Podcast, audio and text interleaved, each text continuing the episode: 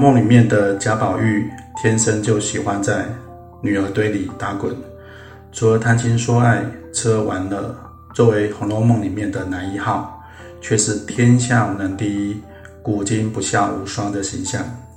尽管如此，他在大观园中依然是集三千宠爱于一身的珍贵宝玉。这样的人设究竟是如何从傲娇贵公子一步一步走向？潦倒落魄的乞丐，再由乞丐走向看破红尘、出家为僧的命运呢？以下请听败家女一一细说，娓娓道来。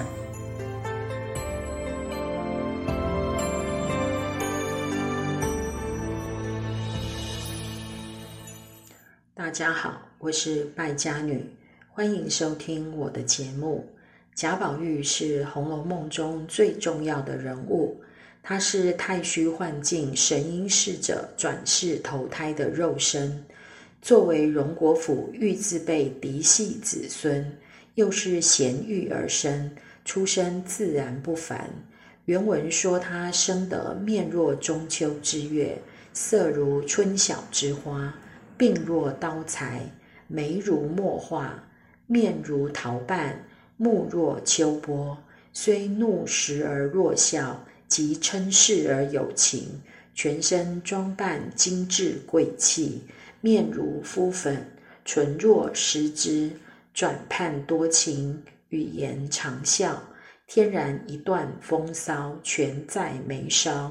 平生万种情思，悉堆眼角。以现代的角度来看，他外形风流俊俏。稳稳妥妥是个花美男，但《红楼梦》第三回两首西江月却将他批评得一无是处，说他无故寻仇觅恨，有时似傻如狂。纵然生得好皮囊，腹内原来草莽，潦倒不通事物，愚顽怕读文章，行为偏僻性乖张。哪管世人排谤，富贵不知乐业，贫穷难耐凄凉。可怜辜负好韶光，于国于家无望，天下无能第一，古今不孝无双。既言纨绔与高粱，莫笑此儿形状。意思是，别看他外貌长相好看。人品性格其实不怎么样，不懂人情世故，也不喜欢读书，做事没分寸、没规矩，从不在意世人的眼光。富贵时不知耕耘，贫穷时又不能吃苦，只知道虚度青春时光，根本别想指望他齐家治国。奉劝世上的富家公子。千万别学这个既无能又不孝的纨绔子弟。第六十六回，小厮星儿对他的形容更是十足的不学无术。他说：“成天家疯疯癫癫的，说话人也不懂，干的事人也不知，外头人人看着清俊好模样。”心里自然是聪明的，谁知里头更糊涂。见了人一句话也没有，每日又不习文又不学武，喜欢时没上没下，大家乱玩一阵；不喜欢各自走了，他也不理人。我们坐着卧着，见了他也不理他，他也不责备，因此没人怕他，只管随便。都过得去。若以男权社会的角度来看，贾宝玉确实是烂泥扶不上墙，不务正业，无所事事。但以女性角度来看，他可是个温柔体贴的超级大暖男。你看他为晴雯暖手，为麝月碧头，黛玉和湘云吵架。他伏低救下，两头赔不是。第三十五回，灵官在蔷薇花架下画墙，忘了避雨。宝玉只顾提醒对方下雨了，竟然忘记自己也被淋得满身都是。他对人的体贴常常到了忘我的地步，这种忘我是一种恨不得替别人受苦的体贴。傅秋芳家的婆子到他家走一趟，回来就说：“怪道有人说他们家宝玉是相貌好，里头糊涂。”重看不重吃的，果然竟有些呆气。他自己烫了手，倒问别人疼不疼。大雨淋得水鸡似的，他反告诉别人下雨了，快避雨吧。时常没人在跟前，就自哭自笑的。看见燕子就和燕子说话，河里看见鱼。就和鱼儿说话，见了明星月亮，他便不是长吁短叹的，就是咕咕哝哝的，而且一点刚性也没有，连那些毛丫头的气都受到了，爱惜起东西来，连个线头都是好的，糟蹋起来，哪怕值千值万的都不管了。我说过。贾宝玉在情榜上是情不情，即使对没有感情的东西也会动情，就是指这个情况。贾宝玉虽然不爱读八股文，但在其他方面却是多才多艺，举凡书法、绘画、诗词、园艺、建筑、植物、美容等，都有很深的造诣。稻香村的建筑，大家都说好，唯独宝玉觉得不好。他说：“此处置一田庄，分明见得人力穿凿扭捏而成。远无邻村，近不复果。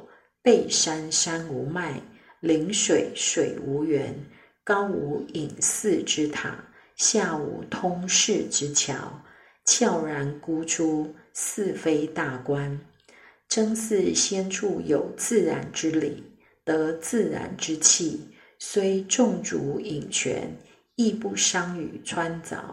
古人云：“天然图画四字，正谓非其地而强为其地，非其山而强为其山，虽百般精而终不相宜。”大意是，稻香村虽好。但人工穿凿的痕迹太明显，终究不及自然造化的好。宝玉对于建筑与周围环境的看法真的很精妙。第十七回，大观园适才题对额，贾政要贾宝玉当众作诗，他才思敏捷，所作之诗无一不是别开蹊径，独具匠心。连贾政都暗赞宝玉的诗才，恒芜院里的香草，好多人不认识，唯独宝玉是的。第七十八回，贾宝玉在一日之内，先后做了鬼画瓷和芙蓉女儿垒，更是他诗才的极致表现。鬼画词写的是林四娘因守城而战死的故事。文辞慷慨悲壮，荡气回肠。尤其是这四句：“天子惊慌恨失守，此时文武皆垂首。何事文武立朝纲，不及闺中林四娘。”狠狠讥讽了从皇帝到文武百官的畏敌怯战与贪生怕死，也对林四娘的勇敢牺牲。表达了最深的敬意与叹息。这首鬼话词还暗示了八十回后贾家男性在生死存亡之际的软弱无能，以及贾家女性挑起家族重担为贾家大规模牺牲的惨烈结局。这首酣畅淋漓的长诗，直接批判了王室的无道失德。有些红学家推测，这阙词会成为压垮贾家的最后一根稻草。《红楼梦》第一百零五回有锦衣卫查抄大观园，因为贾元春失宠，宫廷斗争加剧。敌对派以贾宝玉所写的鬼话词有入皇威为名，声讨贾家。《红楼梦》的作者正是透过以贾宝玉为中心的家族悲剧、爱情悲剧以及人生悲剧，揭露出皇权贵族的危机。《红楼梦》第二回，冷子兴演说荣国府。借着古董商人冷子兴之口，说出了贾府败落已成定局的根由。他说：“虽然宁荣二府人口众多，厅殿楼阁，峥嵘轩峻，但两府安富尊荣者多，运筹谋划者少。架子虽然在，但内囊空虚。”最要命的还是儿孙一代不如一代。这位鹰眼商人是第一个看到贾府即将破败的人。我们在第二集说过，元春省亲的时，点了四出戏。脂砚斋在第一出豪宴这里批注说：“一捧雪扶贾家之败。”这出剧的大意是。明朝嘉靖年间，太仆寺卿莫怀古曾经提拔过一个叫汤勤的人，还把他推荐给当时的权贵严世蕃。结果汤勤竟然恩将仇报，不但觊觎莫怀古的小妾雪雁，还挑唆严世蕃以权势向莫怀古索取祖传玉杯一捧雪。墨家连番设计保卫祖传玉杯，却竟被识破。最后，莫怀古弃官逃走，雪雁被迫嫁给汤勤。洞房花烛夜，赐死汤勤，为墨家报仇雪恨。若从一捧雪的故事来推测贾家的灭亡，故事中的莫怀古应该就是暗指贾宝玉。汤勤就是贾雨村，严世蕃就是忠顺王。至于雪雁，想必是薛宝钗，因为雪和薛的谐音，而且薛宝钗曾经抽到的花签牡丹花，花语就是艳冠群芳，所以雪雁两个字最有可能指的就是薛宝钗。再加上第一回。贾雨村在穷困潦倒时所吟的对联“欲在独中求善价，钗于帘内待时飞”和一捧雪的故事结合起来解读，就是通灵宝玉是待价而沽的宝贝，薛宝钗则在帘内等待时飞来迎娶。时飞正是贾雨村的字。贾家失势后。贾雨村不念贾家的提携之恩，反而落井下石，投靠他们的政敌忠顺王府。贾雨村为巴结讨好忠顺王，向贾宝玉强索通灵宝玉，但通灵宝玉是贾宝玉的保命符，莫失莫忘，仙寿恒昌，说什么也不能给。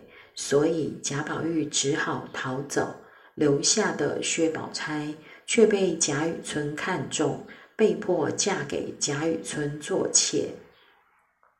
第三十九回，刘姥姥说了一个雪下抽柴的故事，还没讲完，贾家马棚就起火了。起火倒过来念就是祸起，灾祸的祸，兴起的起。代表贾家的祸事快来了，而《红楼梦》开卷第一回将甄士隐的女儿甄英莲弄丢的仆人霍启，也是霍启的谐音。甄士隐的身家财产，也是因为葫芦庙的一场大火付之一炬，因此许多人认为甄士隐的经历是在预示贾宝玉的结局。《红楼梦》第一回，甄士隐注解《好了歌》时有一句“金满箱，银满箱，转眼乞丐人皆谤”。脂砚斋在这里批注说：“真玉、假玉一干人。”第十九回。脂砚斋也有批语，名士娇贵的贾宝玉将沦落到寒冬夜酸酒，雪夜为破毡的下场，可见贾宝玉在八十回后势必会沦为乞丐。但我认为，沦为乞丐可能只是一段痛苦的历程，不会是最终结局。像甄士隐、柳湘莲这些有点慧根的人。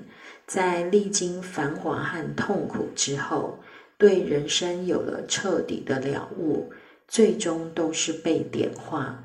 那么贾宝玉应该也不会例外，他最后应该也是和甄士隐、柳湘莲一样，看破红尘，出家为僧。《红楼梦》先曲终身误唱道：“都道是金玉良缘。”俺只念暮时前盟，空对着山中高士金银雪，终不忘世外仙姝寂寞岭。叹人间美中不足今方信，纵然是齐眉举案，到底意难平。很直白地说了，贾宝玉会和薛宝钗结婚，但贾宝玉心心念念的。还是林黛玉，所以婚后夫妻尽管相敬如宾，却貌合神离。根据癸酉本的描写，史太君是支持木石前盟的，因此贾母病重时，贾家决定让贾宝玉娶林黛玉来为贾母冲喜。不料大婚之日，老太太死了。瞬间喜事变丧事，贾母死后，贾家的浩劫才真正来临。朝廷抄家降罪，贾政被判流放，宝玉被关，留下林黛玉独自守家。一年三百六十日，风刀霜剑严相逼的林黛玉，终于心力交瘁，泪尽身亡。宝玉出狱后，贾家已经家破人亡，不得已只好投靠一席尚存的薛家，并在薛姨妈的成全下娶了薛宝钗。《红楼梦》第一回，甄士隐遭难后，举家投靠了岳父风素。风素之名和风俗谐音，女婿蒙难。投靠丈人是古代的风俗，甄士隐影射的就是贾宝玉投奔薛家的这一段故事。甄士隐寄居在岳父家的日子，不仅受到风俗的言语暴力，他还坑骗了女婿仅剩的一点家私，让本就备受打击的甄士隐。不断受到精神虐待，以至于了无生趣，垂垂待死。而他最终也在这种苦难交加的境况中领悟出家。随着跛足道人飘然而去，不知所踪。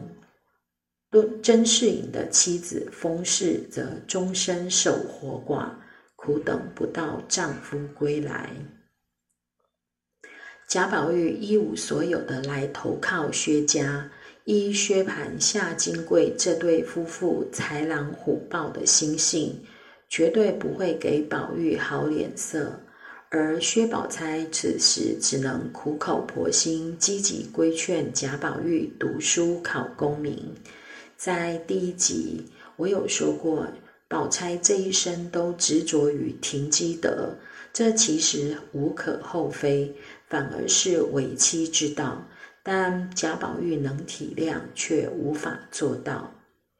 第二十八回，贾宝玉和薛蟠讲玉翰行酒令，宝玉说：“女儿愁，悔教夫婿觅封侯。”说明薛宝钗劝他考功名，让他痛苦的想离家出走。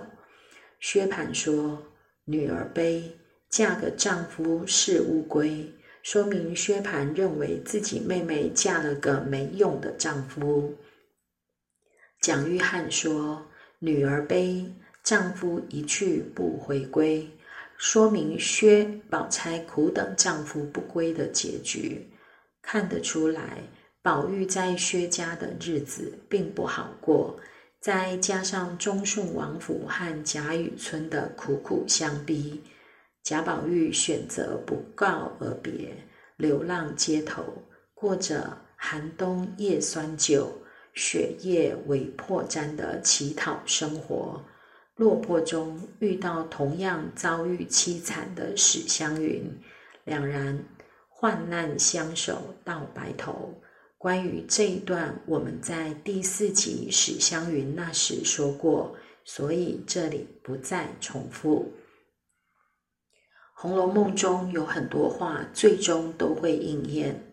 第三十回，贾宝玉对林黛玉说：“你死了，我做和尚。”第三十一回，林黛玉笑道：“你死了，别人不知怎么样，我先就哭死了。”宝玉笑道：“你死了，我做和尚去。”贾宝玉两次提到自己做和尚。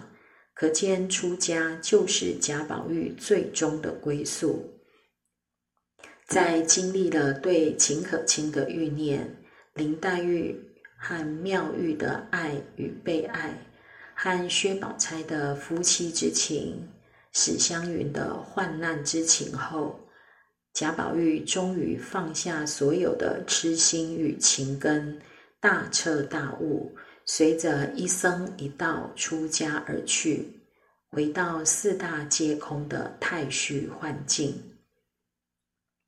我们现在看到高二版的结局是：众香魁，宝玉却成缘。贾宝玉在与薛宝钗成亲之后，生了一个儿子，取名贾桂，桂花的桂。之后就脱离红尘喧嚣。无事一身轻地皈依佛门，做了和尚。再后来，朝廷还赐给他一个文妙真人的封号，有点深厚家爵的意味，在境界上实在差了很多。